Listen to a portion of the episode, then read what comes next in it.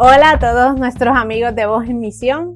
Hoy, este, pues nada, queremos hablar de, bueno, pues el del día de hoy, ¿no? Hoy, como todos saben, si han mirado su calendario, es 8 de marzo. Y el 8 de marzo en muchísimos países se celebra el Día Internacional de la Mujer. Entonces, este, hoy queremos primero, ¿no? Esta primera parte va a ser como entender de dónde salió, ¿no? O sea, un poquito de historia. Entonces, al principio, pues, voy a tratar de hacerlo rapidito para no aburrirlos, pero sí, la primera parte va a ser como que un poquito de historia.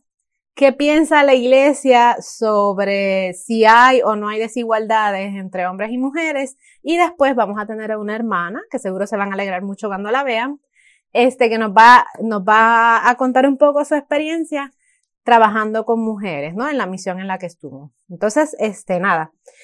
Pues en realidad, el Día Internacional de la Mujer se remonta a finales del siglo XIX. En el siglo XIX, pues habían eh, muchas fábricas, ¿no? Entonces estaba todo el, movimiento obrero en boga y había muchas luchas ya eh, de la clase obrera para tener condiciones de trabajo más justas. O sea, en general, ¿no? Ahí eran hombres y mujeres.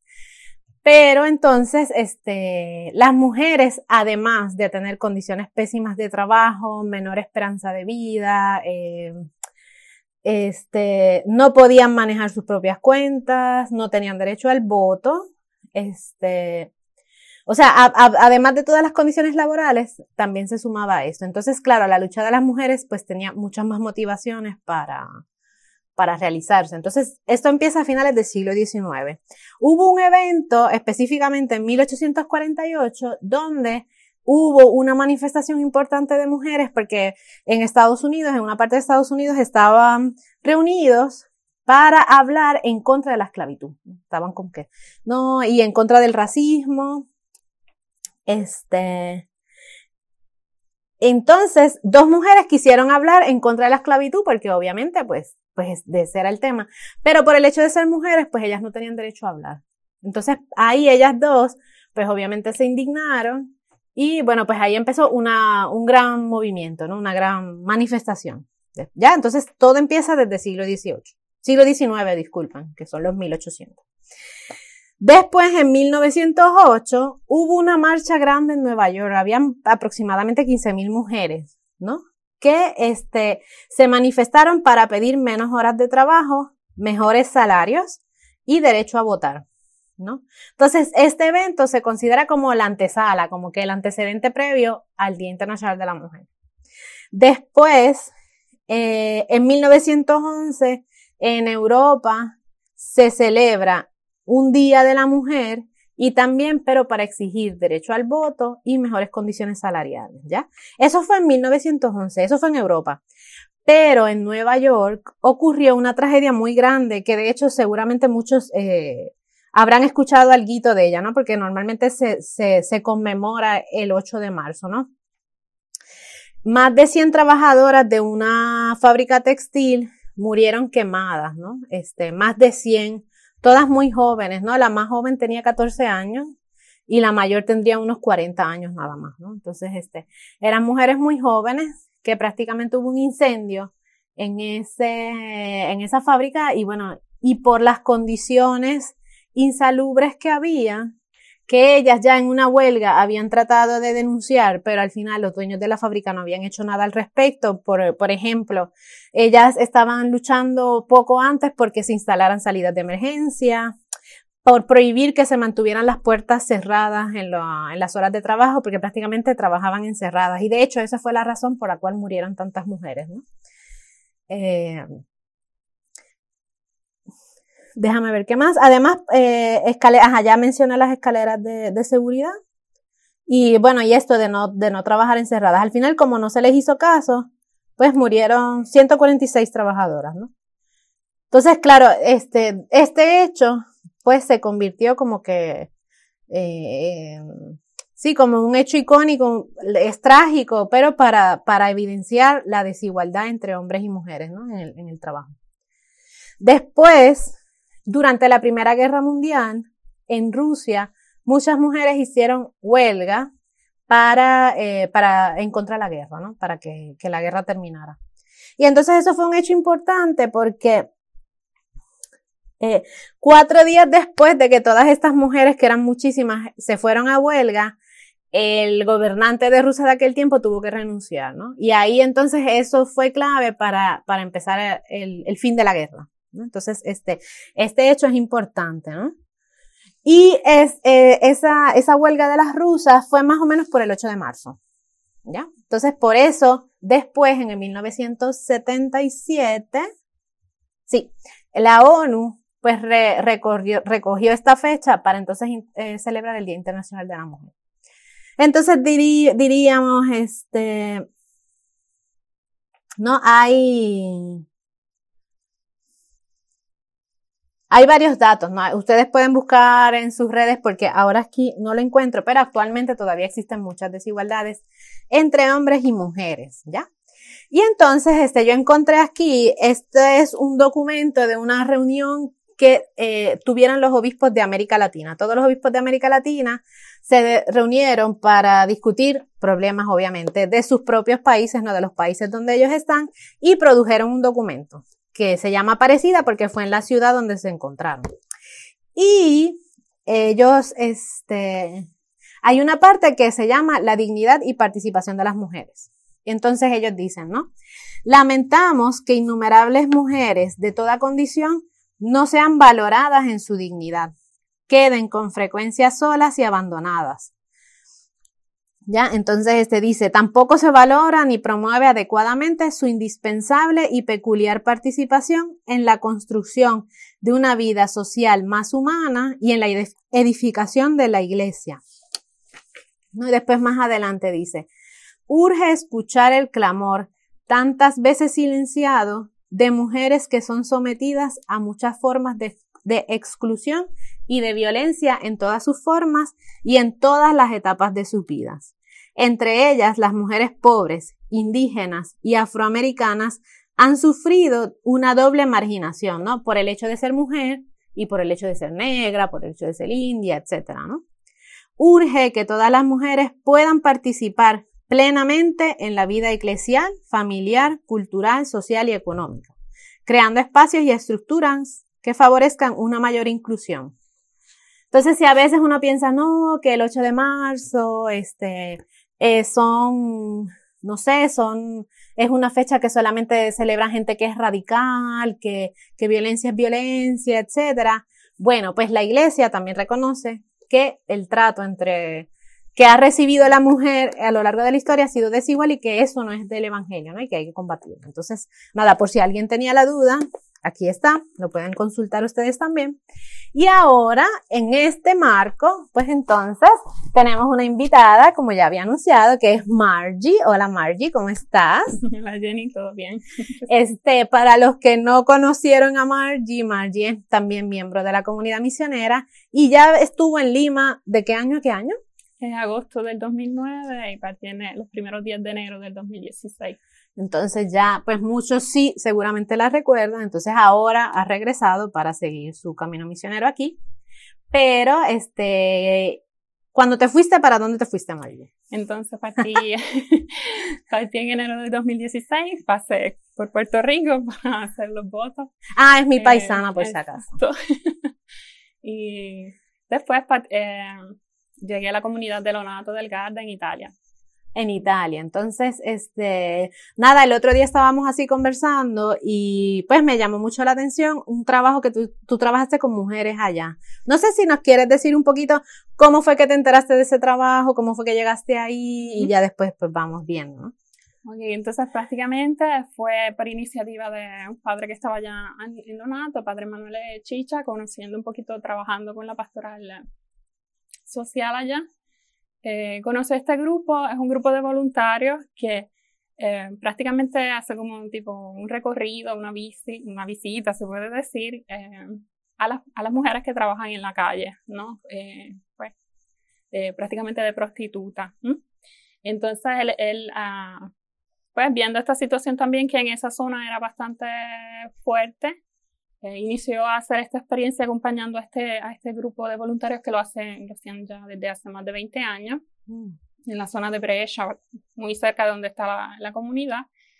Y entonces, pues ahí un poquito, él haciendo la experiencia por algunos meses, justamente se dio cuenta que era un servicio en el, en el cual, eh, pues era más, más adecuado que, que, una, que una presencia femenina ayudase, porque estaba, pero en este grupo que normalmente, normalmente era entre cuatro o cinco personas, eh, había una pareja que es con la cual nosotros pues teníamos más, más relación, más contacto, eh, una pareja de, de, adulta ya, de 60, de, de 60 años, y después estaba la, la, experiencia, pues el padre hacía más como figura también porque reconocían en el padre también una figura de, de autoridad más espiritual, ¿no?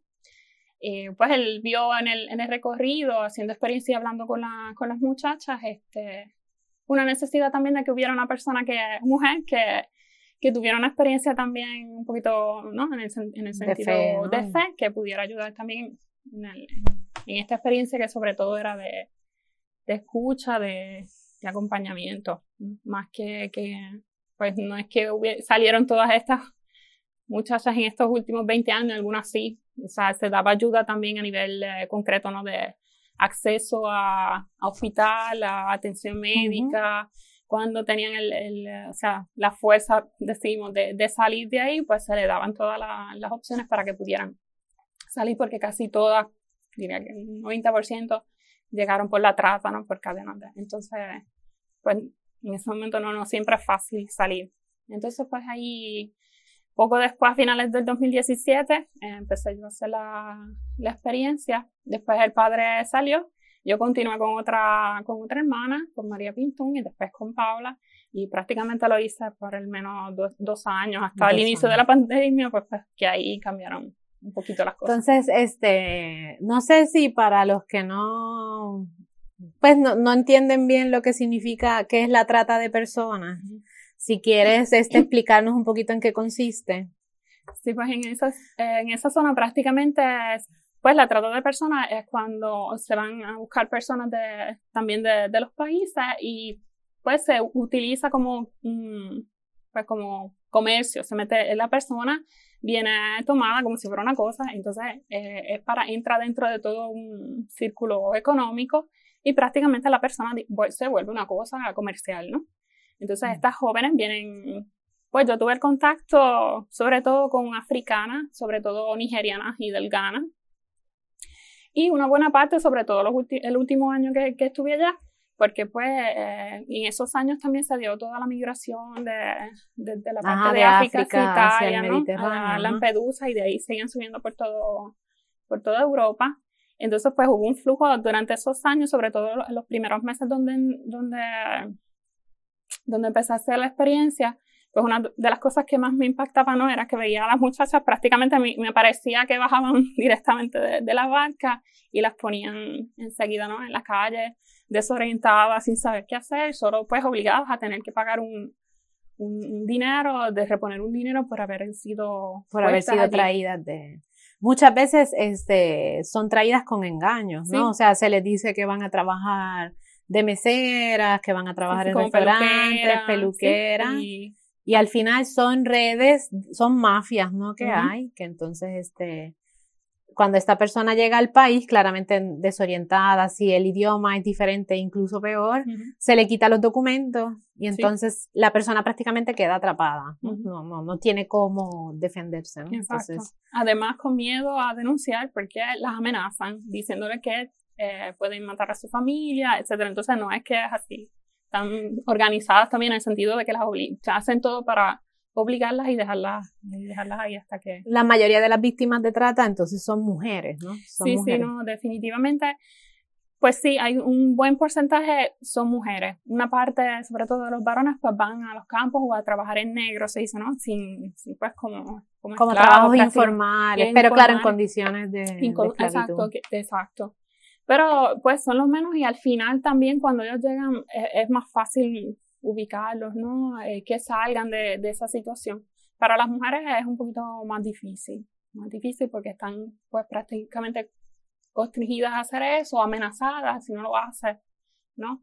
En algunos casos también, pues para intimidar también a las demás muchachas, pues hacen daño físicamente o las matan algunas para, solo para dar la lección de que tú no puedes decir nada, no puedes hacer nada porque te va a ir mal, ¿no? Entonces se ven obligadas a pagar un monto también grandísimo de dinero por esta, ¿no? Por este viaje. Después que, que las, ¿cómo decirse? La, se aprovechan de ellas por un tiempo, pues las dejan, pero quedan siempre así, sin documentos, sin posibilidad de buscar un trabajo no justo, porque pues ven, vienen marginadas, están en un país extraño también, entonces para ellas es, es muy difícil. La experiencia, pues esa fue con África, tuve una experiencia también sobre todo con, con jóvenes del, de Rumanía, de Albania, de la Europa del, del este, y también ellas, sobre todo ellas más, pues el proceso, dicen, un poquito menos violento, porque estas africanas ya desde que salen de casa ya, ya son violadas, ya son abusadas, ¿entiendes? Entonces, ya, que lleguen, hagan el viaje, es muy peligroso. Que sobrevivan. Y que sobrevivan, ya es, es, una experiencia muy fuerte para las que son de, Europa, de Albania, de Rumanía, pues también ellas, sobre todo la mayoría, me parece que era porque fueron engañadas, ¿no? Les prometieron eh, un trabajo así, pero al final terminaron en la calle. El trabajo que, tenían que hacer era eso. Y algunas escapan por, porque también la situación a, nivel cultural, tipo, conocí una que estaba prometida, le habían buscado el prometido para casarse. un matrimonio arreglado. arreglado. Entonces ella no estaba de acuerdo y la única opción que vio fue escapar, pero al final pues terminó en una de estas, en una de estas redes, ¿no? Sin posibilidad de salir y porque no tenía nadie a casa donde regresar, entonces pues se quedó, ¿no? Ahí. Tantas otras pues así, porque tipo una era para pagar los estudios a los hermanitos, no, era también, o sea, a lo mejor la familia la envía porque eh, pues es la más grande y tienes que ayudar a las demás, tienes que ayudar a hacer la casa, etcétera, etcétera, pero al final terminan ahí, ellas después no tienen el valor de, ¿no? de afrontarlo, de salir de ahí y regresar a la casa, pues porque sobre ellas también hay una carga en la cual tienen que, que responder, aparte de que si la familia se enterara, pues sería una cosa... Claro, serían seguramente, o sea, probablemente rechazadas. Exacto, exacto, a nivel social también sería una cosa pues difícil también para ellas. Mm. Este, o sea, sí, creo que es redundante, pero la brecha de género, ¿no? Y cómo, y cómo, y cuán urgente es cerrar estas desigualdades, ¿no? Eh, por el hecho de ser mujer o por el hecho de, de ser varón, ¿no? Porque ya mismo, no, digo que ya es redundante porque tú misma señalabas que para un hombre que incluso es víctima de trata de personas es mucho más simple, o sea, simple entre comillas, no es que es así sencillo, pero es más probable que un varón pueda salir de estas redes que una mujer, ¿no? Y de hecho ya las mujeres desde que, mi, desde que empiezan a salir de sus países sufren mucha más violencia que quizás un varón. Entonces, este, no sé cómo tú, sí, me parece que ya la respuesta la has dado, pero sí, para, para enfatizarlo, ¿no? Sí, sí, no, efectivamente la, la situación es sobre todo a los países pues, africanos. De hecho, tantas historias también, eh, si son tipo una familia que debe salir, no sale con la, con la hermana, porque sabes que es, para ella sería más peligroso. Entonces, pues intentan afrontar y hay tantas situaciones también en las cuales intentan salir a cierto punto tan separados. Entonces, o esta cosa de, de, que se cuiden uno al otro, pues al final, ¿no? Porque la primera cosa es que los separan y efectivamente para la mujer eh, en ese, sentido, ¿no? Y por toda la, desigualdad que, que, continúa, sobre todo también en esos países, pues es, difícil, ¿no? Ahí se ve la, la, diferencia.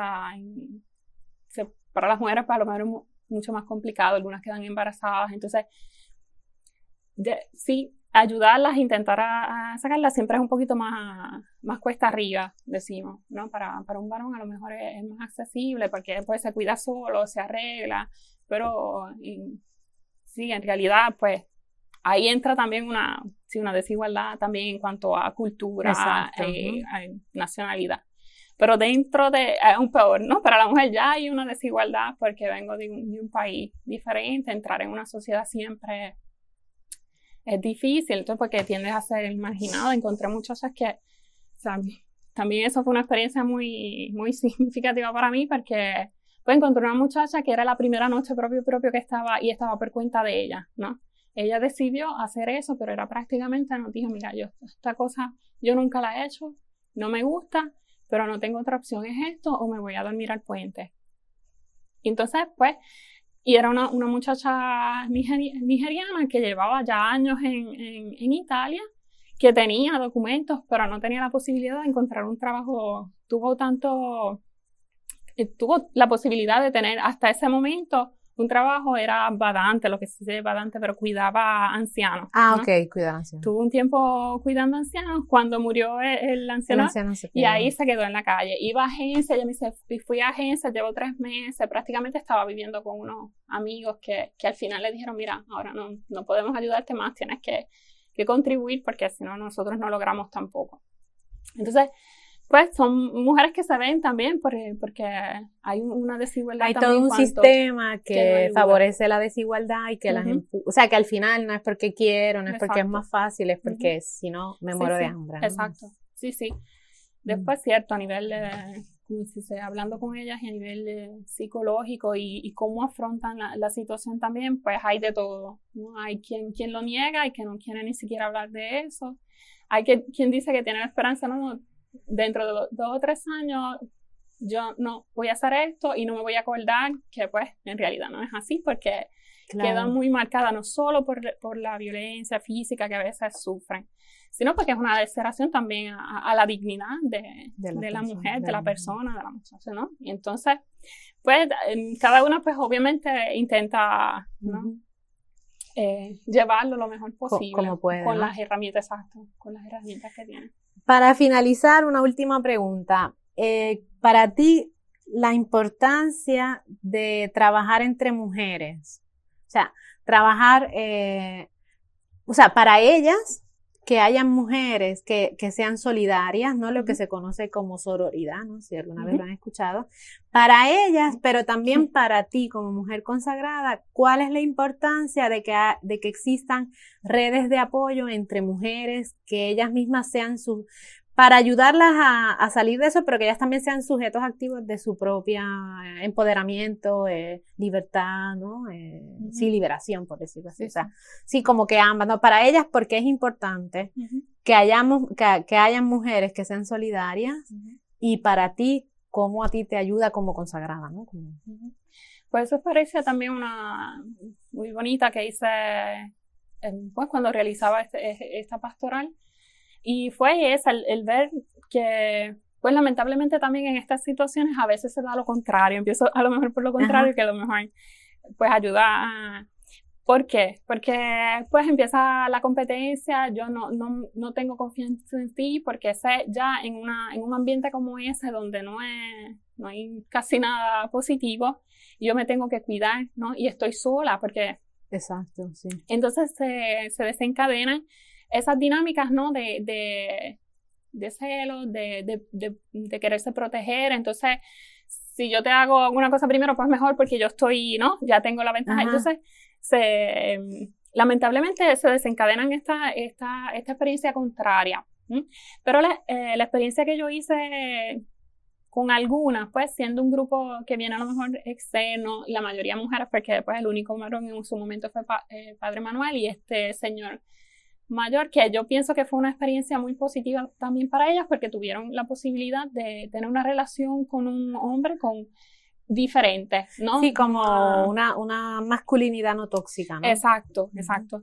Entonces, pues ahí eh, el, el approach, el, acercamiento es, diferente. Y pues yo vi que en, la medida que tú las escuchas, las aconsejas, intentas ponerte ¿no? En, en, su lugar, creas lazos que a ellas pues a lo mejor fortalecen, ¿no? Porque empiezan, a lo mejor yo no estoy así de sola, ¿no? Y a lo mejor no me tengo que defender de esta persona como lo hago normalmente. Pero que es ahora más significativo si es una mujer, porque pues porque a lo mejor es más fácil entender cuánto, cuántas heridas puede tener la dignidad de la persona cuando tú siempre estás tratada como si fueras una cosa y como si fuera...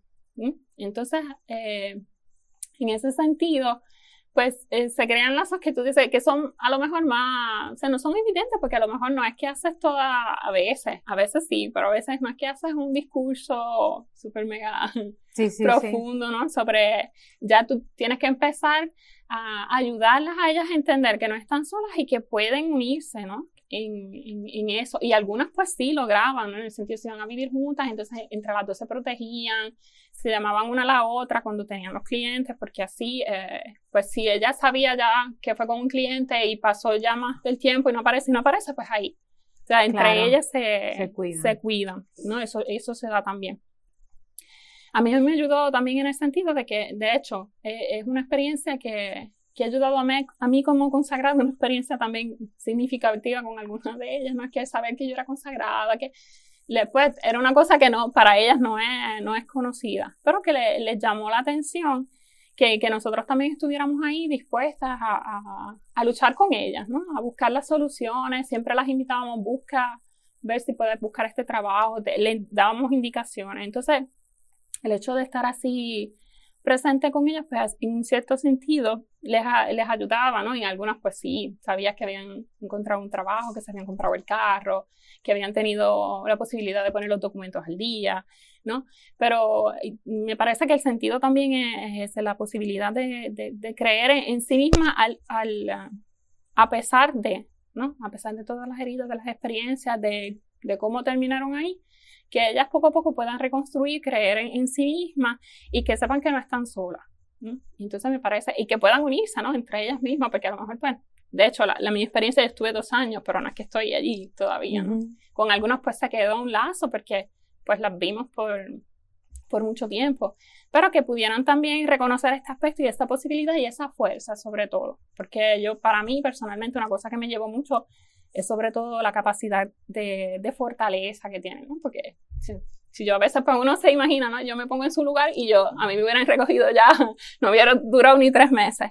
Pero eh, su, tú, se puede rescatar eso que tienes positivo, ¿no? Tú puedes pensar de ti que no hay, no hay mucho por, por recoger, pero hablando te das cuenta y tiras fuera, ¿no? De, de la persona y, te das cuenta que tiene muchas posibilidades. Sí, como que siempre queda algo inviolable y sagrado o, o, de dignidad que, que sí, que, que, queda, no es que por más cosas que te hagan, no es que te pueden destruir del todo, no hay un por una hay algo que queda que de ahí tú puedes, ¿no? Sí, este, sí, hay un nivel de resiliencia también grande y muchas de ellas también como que era una experiencia de fe, pues mínima, al menos fue las que yo encontré, pues han tenido. Entonces, pues eso también, ¿no?